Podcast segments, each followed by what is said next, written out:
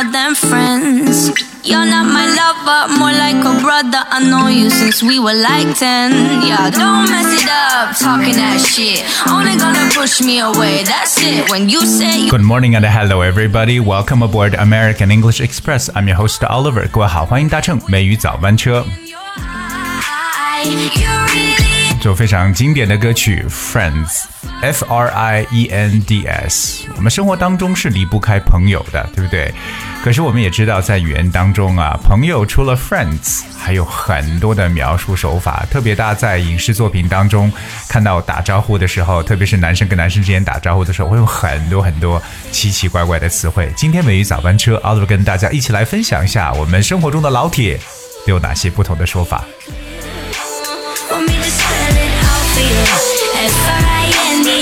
而说到和这个朋友相关的词汇呢，真的是有很多。那今天给大家挑选几个特别常用的。第一个就是 mate，m a t e，mate，right？我们说到这个，曾经讲说，在澳大利亚呢，澳大利亚人见面的打招呼方式比较常用，就是 good day mate，right？他们把这个 mate 读成 might 的感觉，因为啊、呃这个澳澳洲人包括新西兰人，可能他们在发音的时候，这个 a 和 i 比较难区别，so we talk about mate。M A T E，right，mate。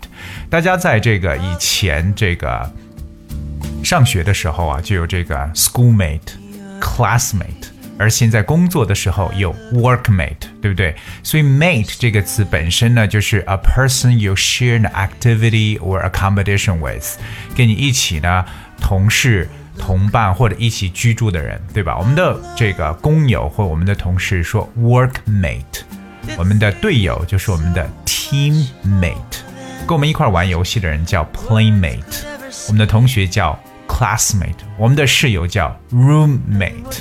所以有没有发现 mate 这个词本身就表示可能跟你一起呢，就是做某个事情，或者说是一起居住的人。可是 mate 这个词 m a t e used as a friendly way of addressing someone, especially between men，它是男人之间呢常用的互相打招呼，哎，来称呼对方的一种说法。就我们在口语当中呢，可以理解为像什么哥们儿啊、伙计啊、老兄啊，是不是都可以这样理解 mate。For example, like sorry mate, you have to wait. Sorry mate, you have to wait. 这个 mate 对吧？其实，在口语中比较啊、相当于美国人或北美地区人比较常的 dude，d u d e。Hey dude，right？dude，就给人一种特别直爽的感觉，对吧？就是 Hey dude，Hey mate。特别是男生之间的称呼，当然我也见过有女生跟女生之间称 Hey dude，OK，、就是让人感觉非常的直爽、非常爽朗的人，一般会用这样的词。 Let's take a lover's vow. 第二个我们比较常用的呢，就是 pal，p a l，pal，right？pal。Pal means it's a very old-fashioned word. First of all，这是一个很过时的一个词啊。Pal, pal means a friend, right? Like we've been pals for years. 我们已经做哥们儿很多年了。We've been pals for years. Don't ever 我们常用的 pal 就像以前我们常说的这个笔友啊，叫 pen pal，pen pal。But pal could also be used to address a man, but sort of in an unfriendly way，可能是不友好的一种方式吧，就对一个男的称呼，就是嘿小子、家伙这样的感觉。OK，like、if I were you pal, I would stay away from her. If I were you pal, I would stay away from her. 如果我要是你的小子，我就会离他远点。OK，pal、关系稍微好一点，其实我们还会用 bro，b r o，大家听着也很多，是不是？就是它是 brother 这个词的一个缩写。Hey bro，what's up bro？right，这个 bro 和这个 dude，d u d e 都是非常非常过于口语化的一种描述，而且呢，一般都是啊、仅限于男生跟男生之间称呼的时候用的一个词。I can 说的 Hey what's up bro？哎，说这话的时候，感觉特别想把手伸出去，对吧？跟对方 high five 一下，或者说做一个什么类似于哎或者拥抱的动作等等，这是打招呼里常用的一个词。下面这个词叫 buddy，b u d d y，Hey Hello everybody，不是那个 everybody 的 body，它是 b u d d y buddy buddy。Well, first of all, it means the old college buddy of mine. For example, like 我的一个老校友了。那 old college buddy of mine，因为 buddy 这个词也就表示为这个老兄的一层意思，对吧？就是兄弟打招呼，或者呢，对不认识的一个人呢，特别难，你可以这样打招呼的：Hey buddy。So used to speak to a man you do not know, right？你可能看到一个男的想问他路，你就可以这样讲，Hey buddy。Would you tell me blah blah blah? So buddy 这个词就是特别呢，就是呃不仅限于说熟人之间的，特别在陌生人之间可以去使用的一个词汇。比如说我们可能坐在出租车上面，对不对？那司机可能会问你，Hey, where to, buddy? The driver asked. 司机可以问，哎，你要去哪儿，老兄？Where to, buddy? Where to 非常简单，要去哪儿。But buddy 这个词呢，也可以用在关系亲密的，because it could mean partners who does an activity with you so that you can help each other。相当于什么意思？这个 buddy 有相当于这个 partner 搭档的这么一种感觉，伙伴或者搭档。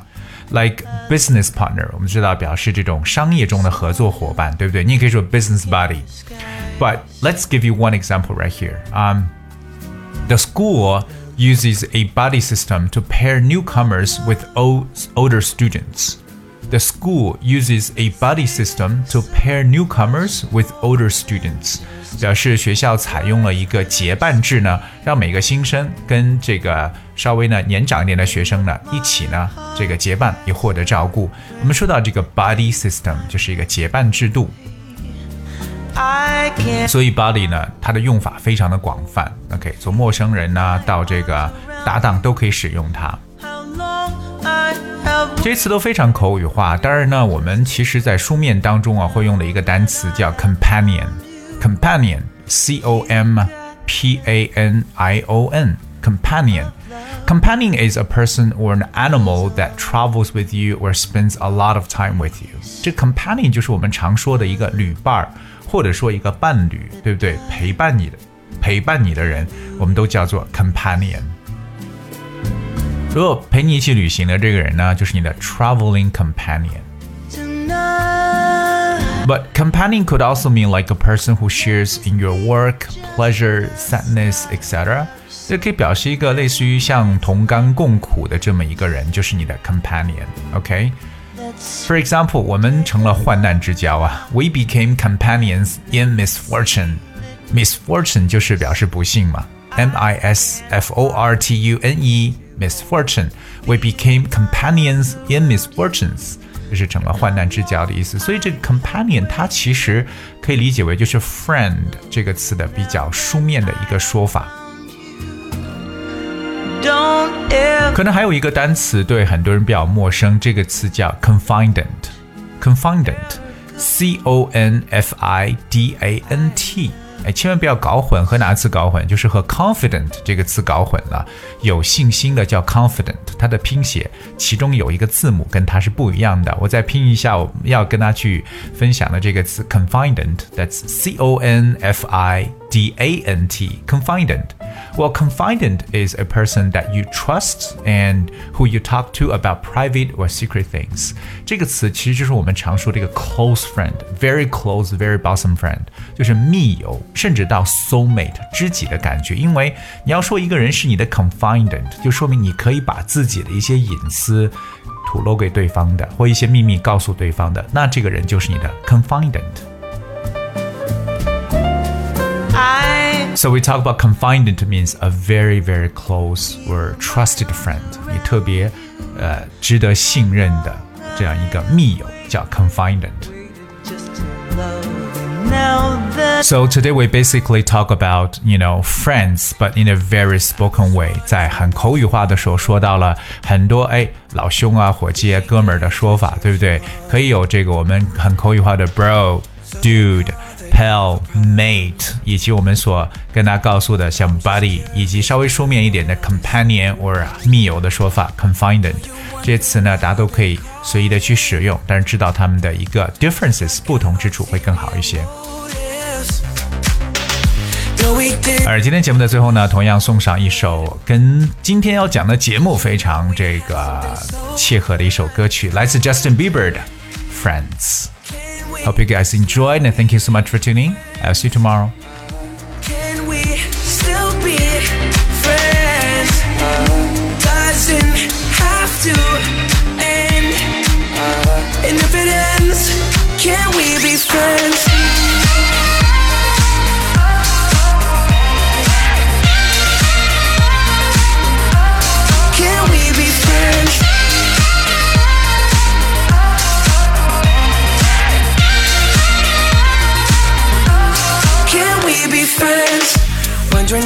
If you got a body to hold you tight since I left. Since I left. Wondering if you think about me. Actually, don't answer that. Know you're wondering why I've been calling. Like I got ulterior motives. No, we didn't end this so good. But you know we had something so good. I'm wondering, can we still be friends?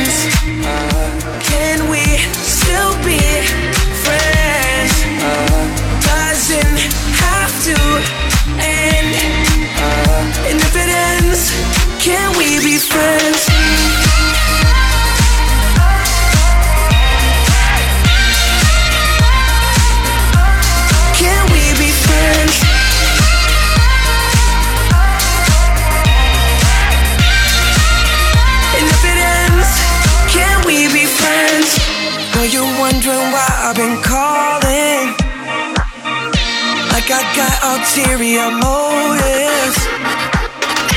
No, we didn't end this so good. But you know we had something so good.